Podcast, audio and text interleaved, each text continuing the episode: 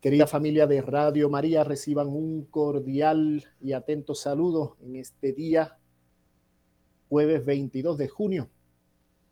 Cordial saludo en nombre propio y de todo el equipo que hace posible eh, este su espacio, Turgia y Espiritualidad Cristiana.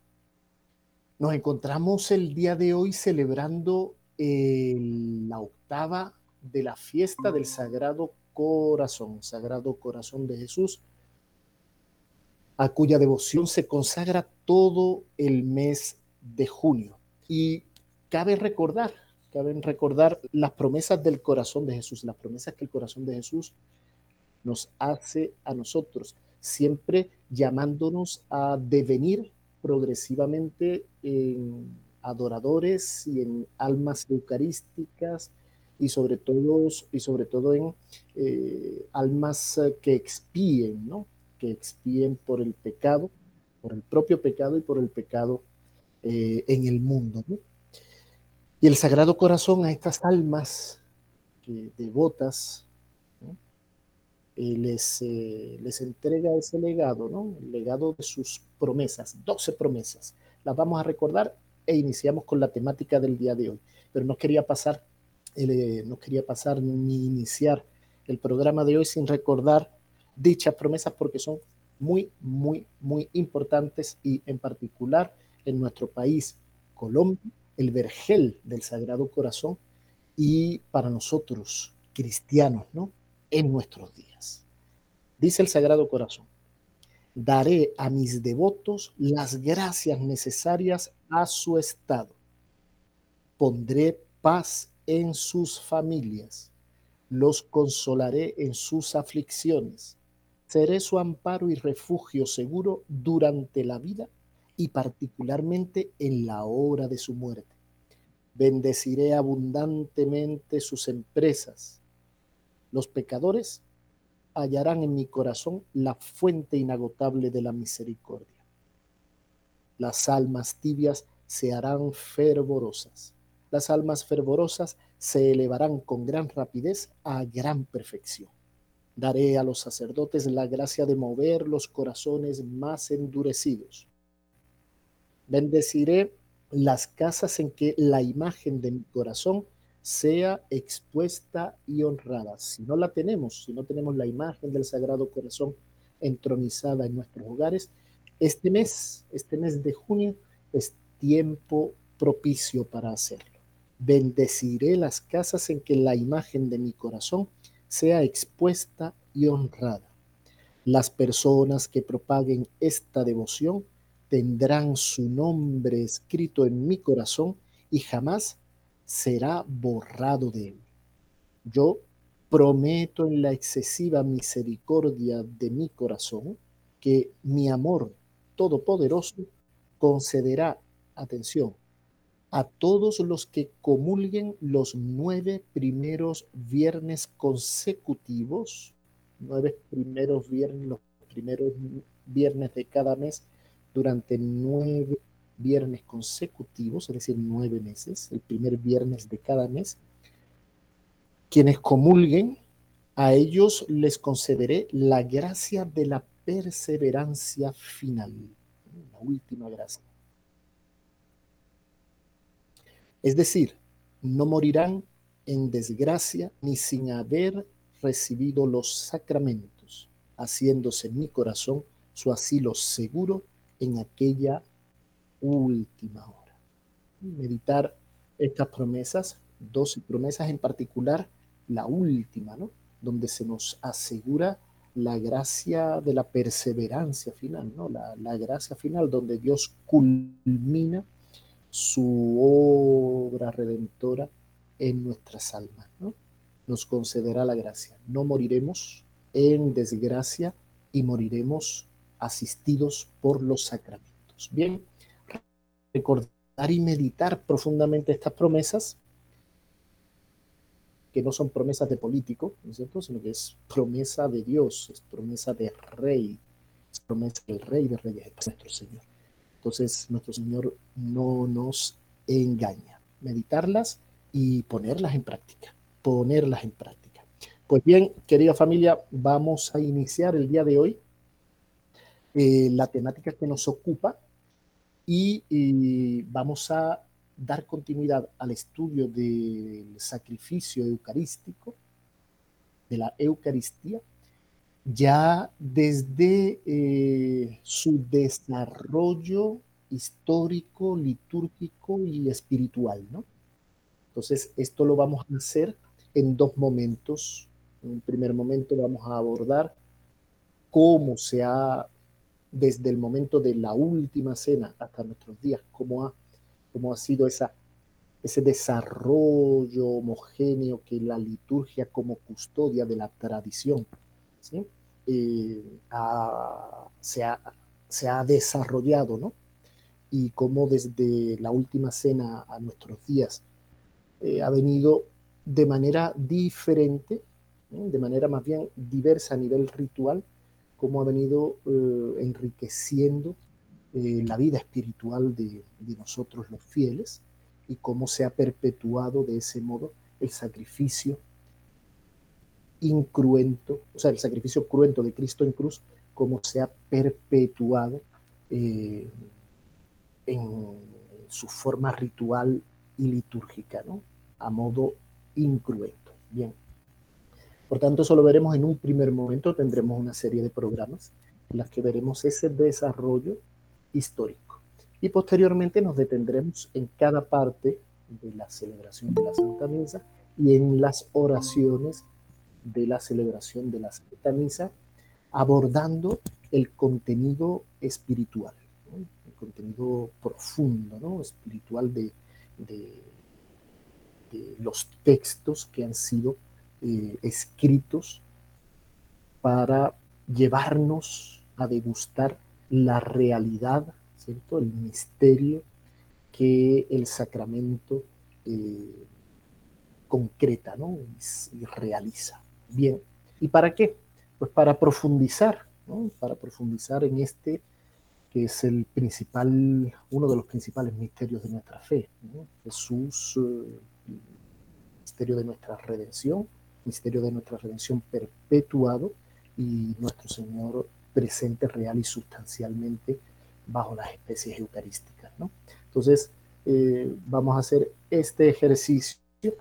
Para ello vamos a tener tres textos bases. El primer texto es el tomo 2 de la historia de la liturgia del doctor Righetti. Lo encontramos en línea.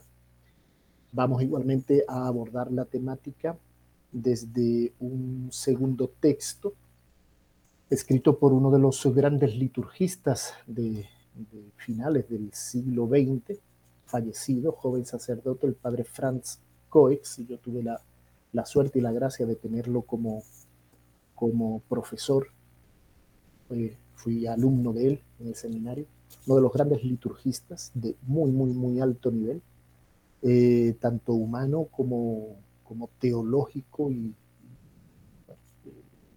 un académico, un académico serio, ¿no? Pues bien, él nos facilitó un texto que no se llegó a, no se llegó a publicar y nos lo facilitó a nosotros seminaristas pues, para que siguiéramos eh, eh, sus cursos, ¿no? Entonces, tomamos este tratado de historia de la liturgia, que no está publicado, es un documento particular y privado a, uso para el estudio, ¿no? para el estudio del trabajo personal.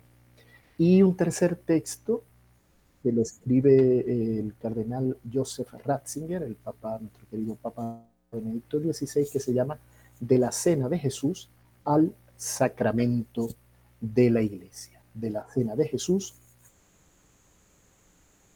al sacramento de iglesia. Pues bien, vamos a dar inicio a la temática eh, del día de hoy.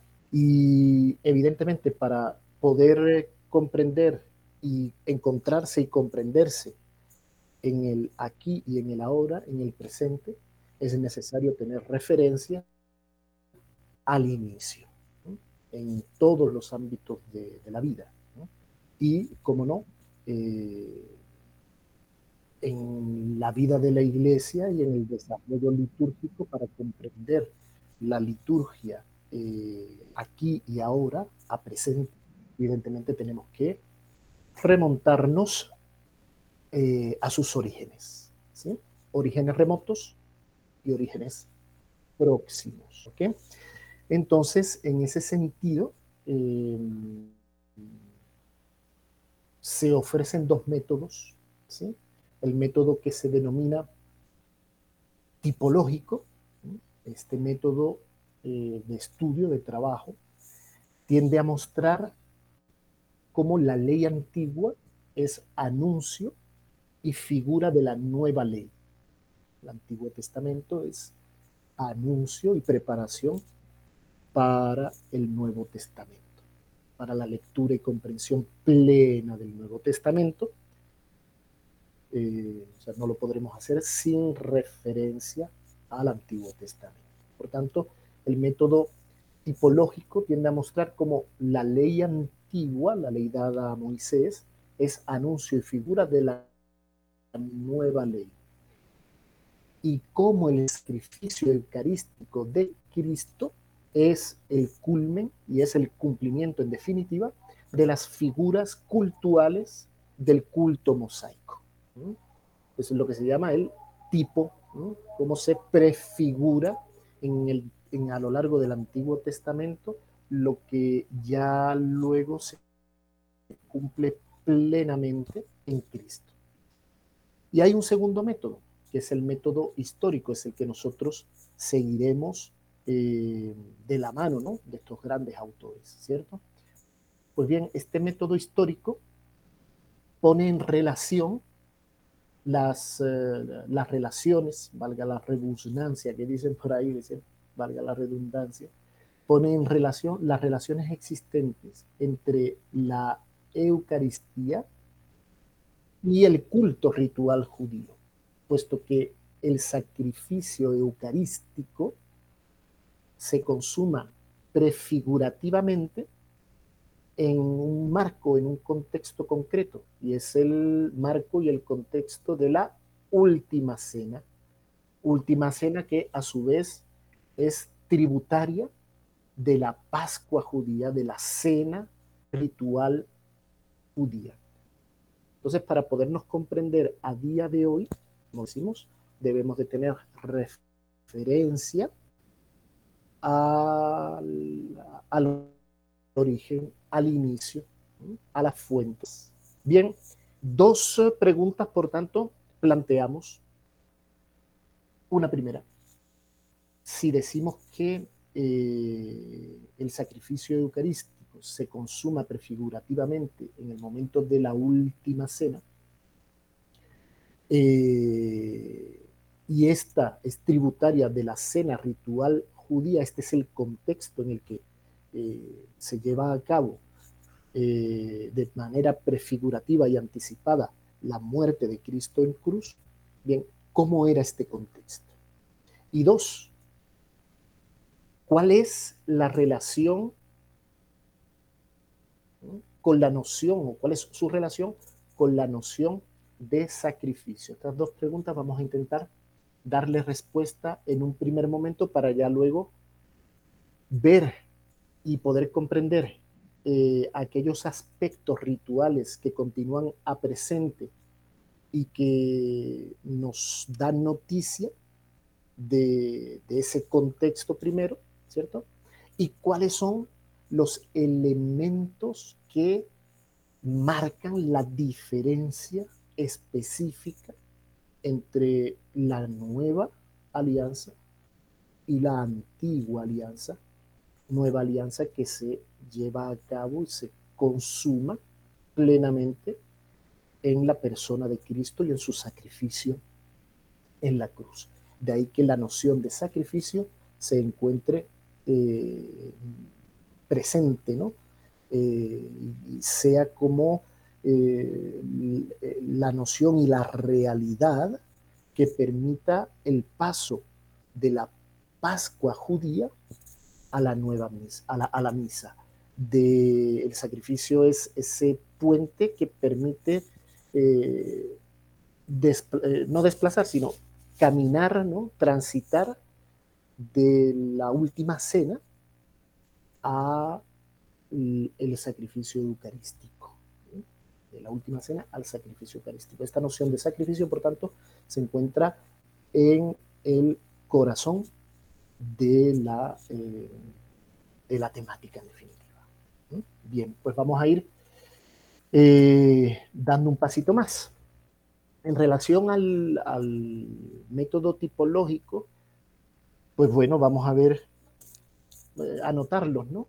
Algunos de los, de los sacrificios y algunas de las ofrendas que ya en el libro del Génesis, ¿cierto? Y en el Antiguo Testamento en particular, en el libro del Génesis, ya dan noticia de eh, lo que Cristo es, significa y va a consumar. Por ejemplo, en Génesis 4, capítulo 4, versículos 3 al 4, encontramos la oblación hecha por Caín y, eh, y el sacrificio de Caín y la, la ofrenda de Abel, ¿no? Entonces, ya vemos ahí cómo el hombre ofrece a Dios. Y esto es un aspecto importante porque la ofrenda a Dios parte del orden natural. ¿Por qué? Porque es un acto de justicia tributamos a Dios y entregamos a Dios el culto, el honor, la honra que le debemos, parte de la, de la, de la virtud de justicia. Pero atención, Dios, por tanto, tiene derecho. Por tanto, el culto, el culto eh, es algo que se le debe. Dios tiene derecho.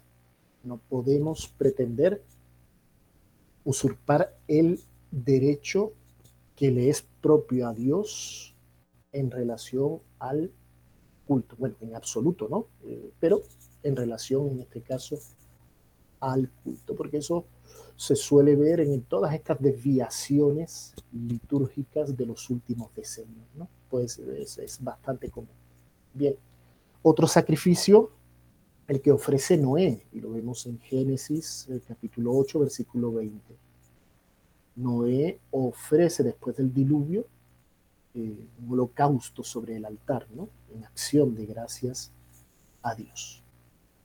Eh, la ofrenda de Melquisedec, tú eres sacerdote eterno según el rito de Melquisedec. ¿Por qué? Porque Melquisedec ofrece a Dios pan y vino. Vean como ya vemos prefigurado en el Antiguo Testamento como tipo, ¿no? Lo que va a eh, ocurrir y cómo se va a desarrollar incluso eh, en el momento en el que Jesús, en la última cena, eh, lleva a cabo y instituye el sacrificio eucarístico.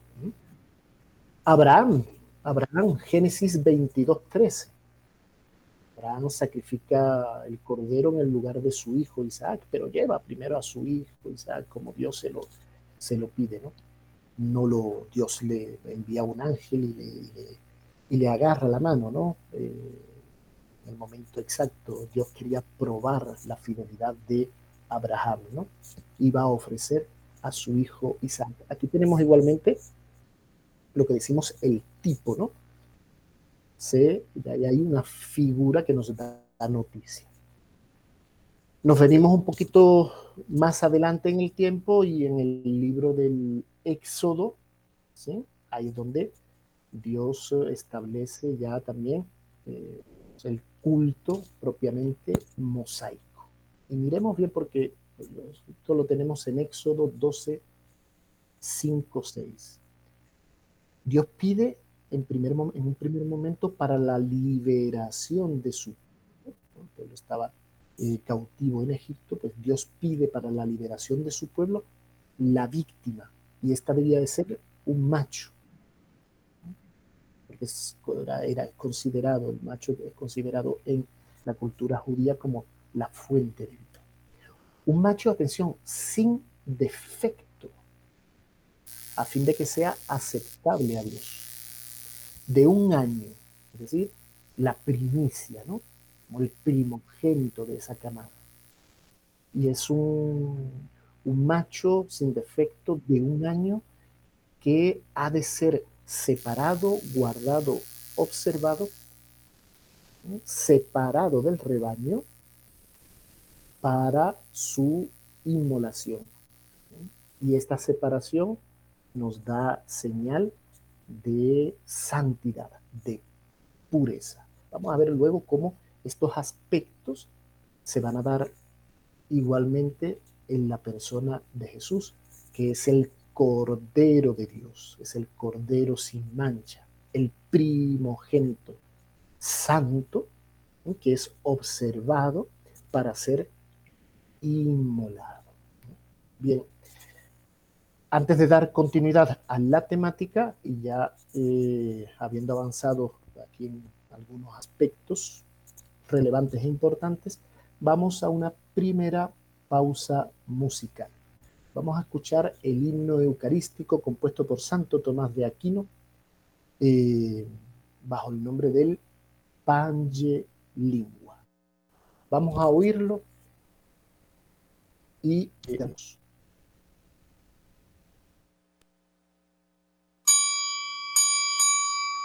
Pange lingua gloriosi, corporis mysterium, sanguinisque preciosi, quem in mundi precium, fructus ventris generosi, rex furit gentium nobis status nobis natus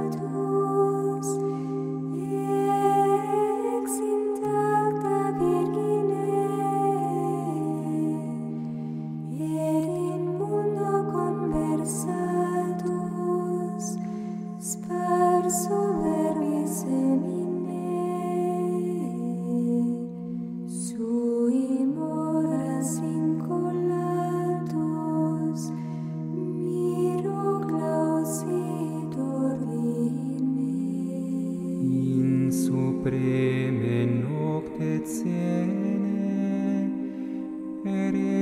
recumbens cum fratribus observata lege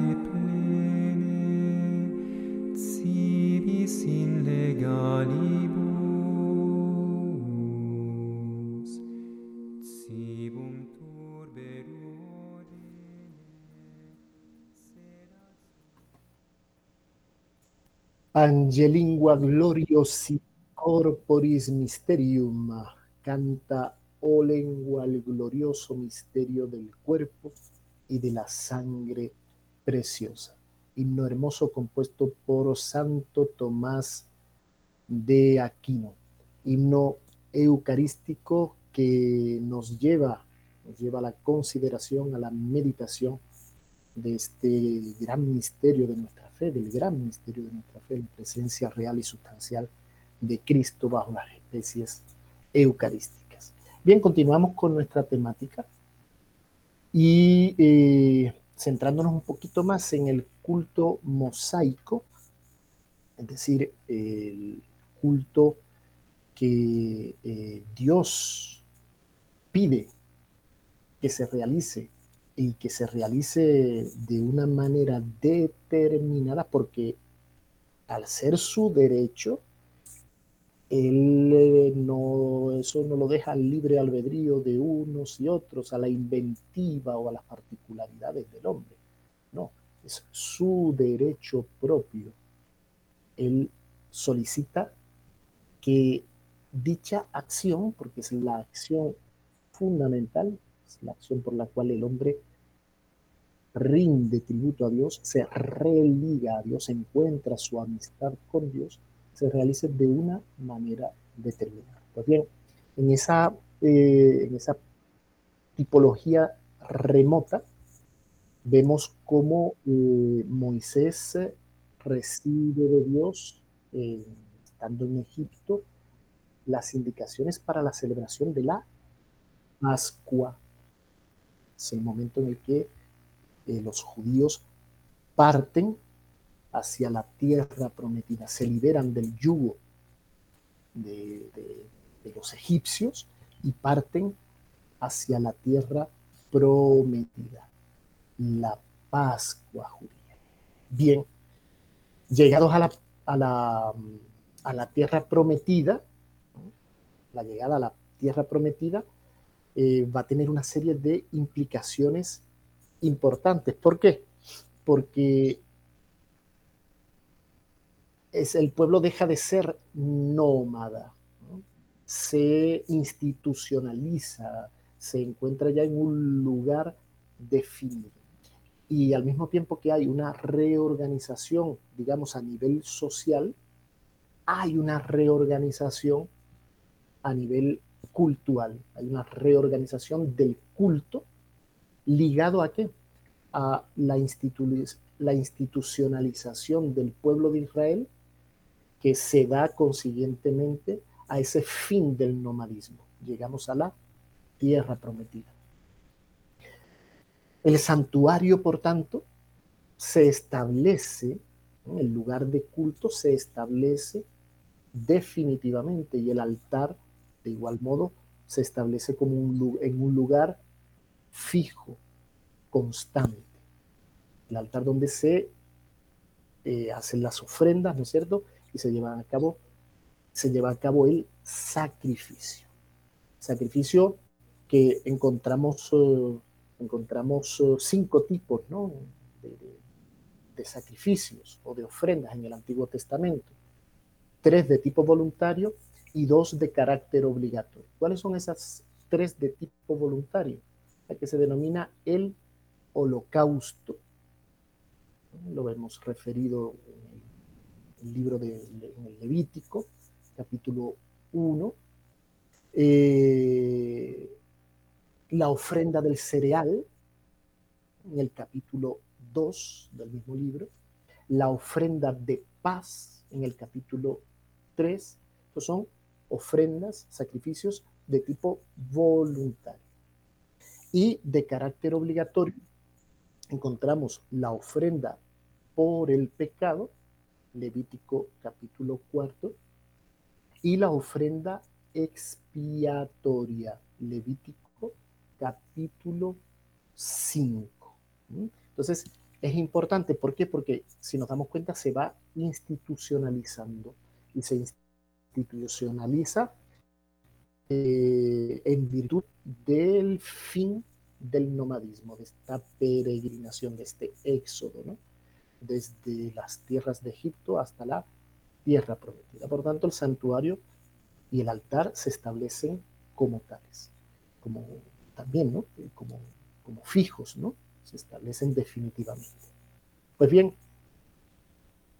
el sacrificio en particular, el sacrificio de los animales implica la matanza de los mismos. Y aquí se hace igualmente una distinción que va a venir dada en eh, Deuteronomio 8:10. La matanza para el sacrificio ritual, en el que se separa la sangre de la, de la carne, hay parte de la carne que es quemada, ofrecida, y hay parte de la carne que es dada para ser consumida. Y bien, hay igualmente la matanza del animal, ya no para realizar, eh, o sea, a nivel cultural o ritual, sino para la alimentación, es decir, tiene una connotación distinta, no ritual. Bien, la una y la otra, si bien se distinguen a nivel cultural, no pierden ese carácter propio del convivium, ¿no? De, en cierto modo, ese carácter eh, religioso, ese tenor religioso que reúne, reúne a los comensales y a las familias alrededor de un sacrificio. Esto es importante que lo tengamos en cuenta. Por tanto, en esta distinción, por una parte, se va a definir el sacrificio ritual, y el sacrificio de comunión, es decir, se recibe una parte de lo que se ofrece, ¿no es cierto?, de lo que se inmola para su manducación, y por otra parte, como decíamos, lanza profana, es decir, ritual dirigida a la alimentación, guarda una fuerte connotación religiosa, como decíamos, en tanto que aquello que recibimos y aquello que sacrificamos es igualmente un don de Dios, de donde se sigue que hay que establecer igualmente una, y en particular para, para el acto ritual, hay que establecer una liturgia, y una liturgia con gestos, ambientes, elementos y oraciones. ¿no? La oración de acción de gracias y una oración para la Pascua en particular, una oración de acción de gracias específicas que se llama la Birkat Hamazon, la oración ritual, la oración ritual. Está la oración propia de, del culto sina, sinagogal, que será la sinagoga, y posteriormente eh, el culto que va ligado al rito propio de, de, la Pascua. Pues bien, la oración de acción de gracias, hay que decir, teniendo en cuenta la distinción anterior, que toma lugar de forma ritual al final de la comida. Hay una liturgia en la comida, ahora lo vamos a ver, ¿no? Entonces, esta oración de acción de gracias específica toma lugar al final de la comida. Y eh, a lo largo de esta, de esta oración, que no quedaba por escrito, sino que, digamos, la, el cabeza de familia, ¿no? el patriarca de dicha familia, eh, eh, pronunciaba, eh, no a partir de, de, un texto escrito, sino que nacía de la tradición y nacía igualmente de la devoción, de, del corazón. ¿no?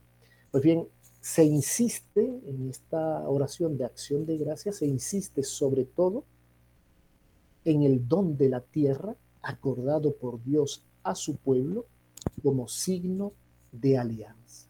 Y este don de la tierra, digamos que es el territorio, la tierra prometida, y el don de la tierra es aquello que la tierra produce, que es don de Dios que ofrecemos a Dios de manera ritual y que al mismo tiempo sirve igualmente para nuestro sostén, para nuestro sustento. Esto es importante porque eh, a partir de aquí vamos a ver cómo se desarrolla la Pascua judía, que es el contexto propio en el que se lleva a cabo la última cena. Es importante que estos elementos los tengamos eh, ya apuntados ahí en el horizonte para que cuando vayamos ya a lo concreto eh, sepamos de dónde viene lo uno, de dónde viene el otro, aquello que es similar y aquello que es radicalmente distinto. Bien. ¿Cuál es, por tanto, el contexto de la última cena?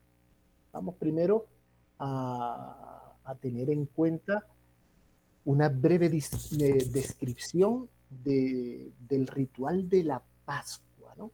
Del ritual de la Pascua. Pues bien, para la Pascua previamente, como habíamos leído y como Dios le pidió a Moisés, se elige el, macho, macho que tiene que ser eh, perfecto, sin mancha, eh, de un año, es decir, el primogénito, es separado del conjunto para ser observado, cuidado e inmolado. Bien, esta entrega de los animales, separación, se hace el día previo al 14 de Nisan, es decir, al Viernes Santo.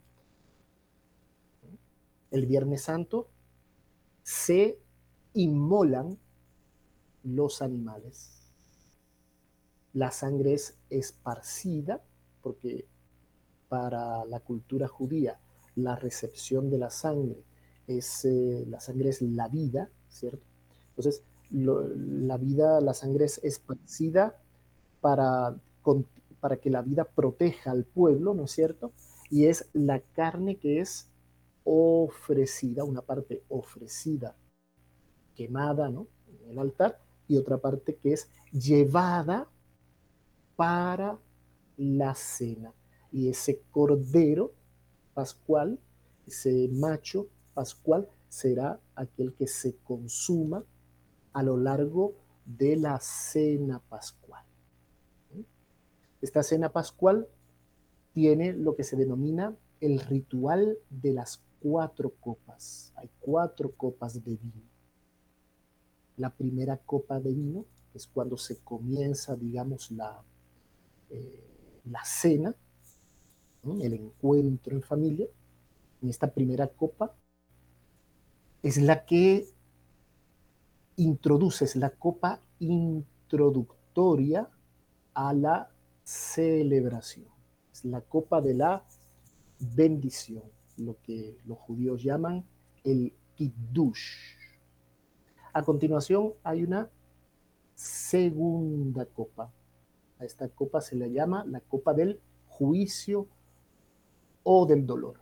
Y da inicio, si la primera introducía a la celebración, es como un rito de bienvenida, esta segunda eh, inicia, da inicio a la liturgia propiamente dicha. Y es aquí donde el patriarca va a contar, ¿eh? a relatar nuevamente la historia de lo que pasó en aquel momento cuando Moisés y el pueblo de Israel parte en Éxodo, ¿no?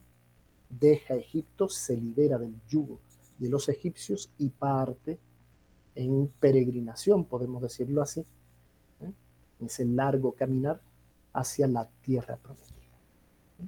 Pues bien, aquí es donde se explican los diversos símbolos de las comidas, ¿no? Y en particular la comida de este día. Y se canta, se acompaña con el Salmo 114. ¿no? Entonan el Salmo 114. Bien, a continuación hay una tercera copa. La carne ¿eh? está acompañada de los panes ácimos y de las diferentes hierbas, algunas amargas, ¿cierto? Que se van a comer durante, eh, durante la cena pascual, ¿sí? Bien, esa comida se lleva a cabo en el momento de la tercera copa. En el momento de la tercera copa, que se llama la copa de la redención, se lleva a cabo propiamente la comida. Y se culmina, se culmina, bueno, se continúa, se continúa cantando algunos salmos, ¿no? Salmos de, alabanzas, lo que llaman el jalel menor y el jalel mayor. Bien, y se culmina la celebración de la Pascua, de la cena de Pascua, porque la Pascua se prolongará durante ocho días, si, si no me equivoco, ocho días más, siete días más. Pues bien, la cuarta copa es lo que se denomina la copa de la alabanza. Y con esta copa se da fin a la celebración. Y es el, es el culmen ritual, del rito de Pascua. Este es, digamos, eh, a grosso modo, ¿no es cierto?, eh, el desarrollo ritual de la Pascua judía en el que se conmemora principalmente la liberación del pueblo judío. Recordemos que para dicha eh, liberación Dios pide la matanza de un macho, tal, tal. la sangre va a ser puesta sobre los dinteles y durante esa noche se cena y durante esa cena el ángel exterminador viene y acaba con los primogénitos de, eh, del pueblo egipcio y ahí es donde eh, se libera el pueblo y parte en éxodo hacia la tierra prometida. Bien, son las 11:45, nos quedan tan solo 10 minuticos. Vamos a una segunda pausa musical y regresamos para dar continuidad a la temática del día de hoy.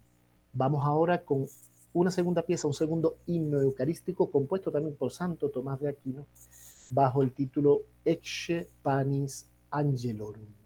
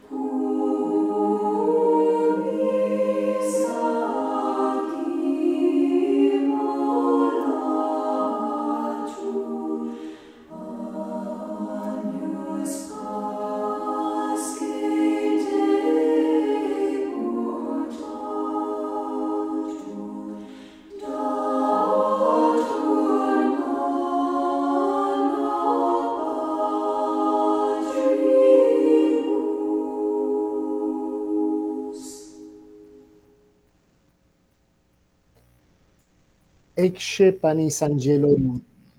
Aquí el pan de los ángeles. Santo Tomás de Aquino. Hermoso himno, como decimos, música, música litúrgica que nos, que nos lleva a la consideración, a la meditación, a la contemplación del misterio, del gran misterio de nuestra fe que nos es narrado, el pan de los ángeles, Cristo mismo, real y sustancialmente bajo las especies eucarísticas. Pues bien, ya hemos visto muy a grosso modo, ¿cierto?, cómo eh, se desarrollaba la cena de Pascua. ¿Y por qué nos hemos detenido acá? Porque en definitiva el contexto próximo de la, de la institución del sacrificio eucarístico se lleva a cabo en, en el tiempo ya previo, cercano a la, al tiempo de la Pascua. Entonces, se lleva a cabo en el marco y en el contexto de un banquete, de una cena pascual, de una cena pascual. Las referencias de cómo fue, de cómo fue eh, dicho momento en el que nuestro Señor, reunido con eh, los apóstoles, eh, celebra banquete la, de la nueva Pascua, ¿no es cierto? Eh, lo vamos a encontrar en los Evangelios y en la primera de Corintios, fundamentalmente de San Pablo. Cuando hablamos de los evangelios, vamos a referirnos a los evangelios sinópticos principalmente, es decir, el evangelio de San Mateo, de San Marcos y de San Lucas. ¿Y esto por qué? Porque eh, digamos que el contenido que nos libran ¿no? no nos da tanta razón del momento histórico, porque cuando nos referimos al Evangelio de San Juan, vemos que la Pascua, la, última cena, no se llevó a cabo el día de Pascua, sino previamente al, a, la fiesta de Pascua, el jueves que nosotros denominamos jueves santo. ¿sí?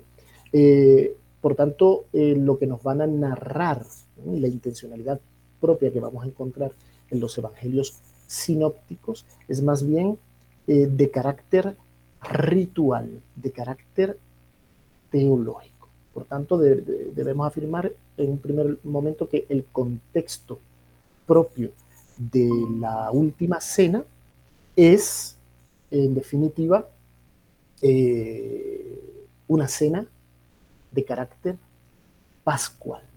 Y Y nuestro Señor lo dice, lo afirma claramente. He deseado celebrar esta Pascua, esta Pascua con ustedes. De igual modo, se encuentran los elementos constitutivos. El cáliz, ¿no? Con el vino, el cordero, los panes, las hierbas, etc. Decimos igualmente que, se lleva a cabo dentro del, marco ¿no? y del contexto de, de la cena pascual por el desarrollo de la misma y por la finalidad de esa cena, ese encuentro, de ese momento. E igualmente por las palabras y los gestos, ¿no? En que estas palabras, estos gestos, el desarrollo y la finalidad van a marcar la diferencia ritual entre la Pascua judía y la Pascua cristiana, por decirlo de alguna manera. ¿sí? Entonces, es importante que teniendo claro el esquema de la Pascua judía, ahora veamos los elementos que a nivel contextual nos aproximan, porque hay un marco concreto, pero cuáles son aquellos que la distinguen radicalmente.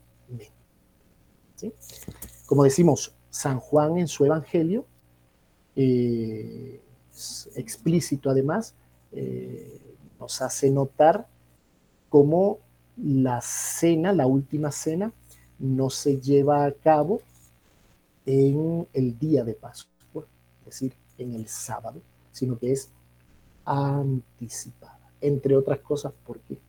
Porque el cordero que va a ser ofrecido es Cristo mismo. Y al mismo tiempo que los sacerdotes del culto judío ofrecían ¿no? esos machos eh, y primogénitos, etcétera, el viernes para ser comidos en la Pascua el día sábado, ese mismo viernes nuestro Señor se ofrecía en holocausto, porque era en definitiva el Cordero Pascual. Aquí se marca, eh, volvemos a lo mismo, ¿no? a lo que decíamos antes, esa noción de sacrificio que subyace y que nos va a permitir el tránsito de la última cena a la Santa Misa. Bien, nos quedan cinco minutos. Nuestro amigo Camilo creo que está por aquí para ayudarnos eh, en redes. Eh, Camilo, muy buenos días. No sé si habrá algún saludo, alguna intervención, alguna pregunta, alguna inquietud en estos cinco minuticos que nos quedan. Eh, hola padre, sí, ¿cómo está? Un saludo muy especial, igualmente a las personas que han escrito y han saludado al padre en las redes sociales, tanto en Facebook como en YouTube. Recuerden que el programa queda grabado para las personas que lo quieran ver después completo. Está en Facebook y en YouTube como Radio María Colombia. Saludamos a María Albina Borde, Carolyn Romero, Carmen Vázquez, María Elena Vidal, Beatriz Agudelo, Luz Estela Coronel, Carmen Montes, Anet Blanca, Yolanda Pérez, Luisa Carabalí, Mariela Restrepo, Teresa de Jesús Mendoza, Movimiento Precursoras del Reino de Dios, Araceli Morales, Reina Vicente Méndez, Sandra Patricia Castro, Mari Campos, Luz Daria Costa, Malu, eh, Adi Rivera, María Guadalupe Rosas, Carlita Nolasco, Santa María Goretti, Yasmín Vargas y María del Carmen León. Y esta vez tenemos saludos nada más de Reina Vicenta Méndez, bendiciones, gracias Padre, Jacqueline Cuadropolo igualmente. Amén, Padre, bendiciones. María Guadalupe Rosas dice, buenos días, Padre, saludos. Que Dios lo bendiga por estas, por estas enseñanzas. Esas son las intervenciones que tenemos, Padre. Ángel. Bueno, pues Camilo, muchas gracias. Dirigirles a todos los oyentes, ¿no es cierto? Un cordial y afectuoso saludo, eh, como decimos siempre, en nombre propio y de todo el equipo, ¿no? Porque en definitiva todos hacemos parte y todos hacemos posible, tanto el equipo técnico como servidor, como los oyentes, eh, hacemos parte y hacemos de esta gran familia, hacemos posible este espacio. Bien, eh, vamos a dejar la temática el día de hoy acá.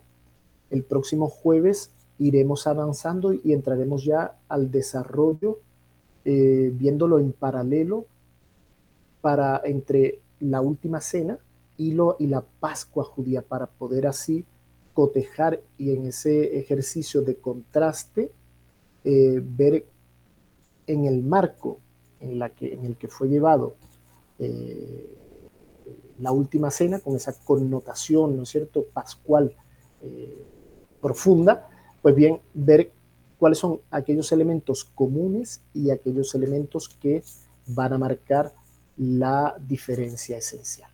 Pues bien, quedándonos un minutico porque eh, el, tiempo, el tiempo vuela, ¿no? El tiempo, como dicen, tempus fugit, el tiempo se va rapidísimo, pues bien, nos emplazamos para el próximo jueves y eh, continuamos eh, en, sobre todo en unión de oraciones, en contacto a través de, y gracias a Radio María, pero sobre todo en unión eh, de oraciones. Recordando nuevamente la importancia de este mes, mes de junio, consagrado al culto y a la devoción del Sagrado Corazón de Jesús. No olvidemos sus promesas y no olvidemos igualmente ponerlas en práctica porque son eh, son,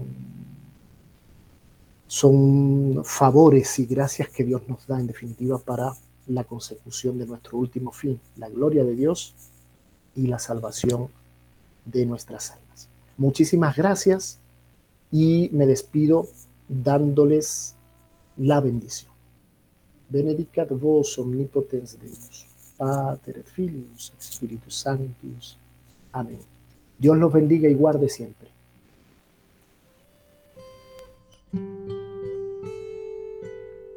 Tengo sed de ti, tengo sed de ti,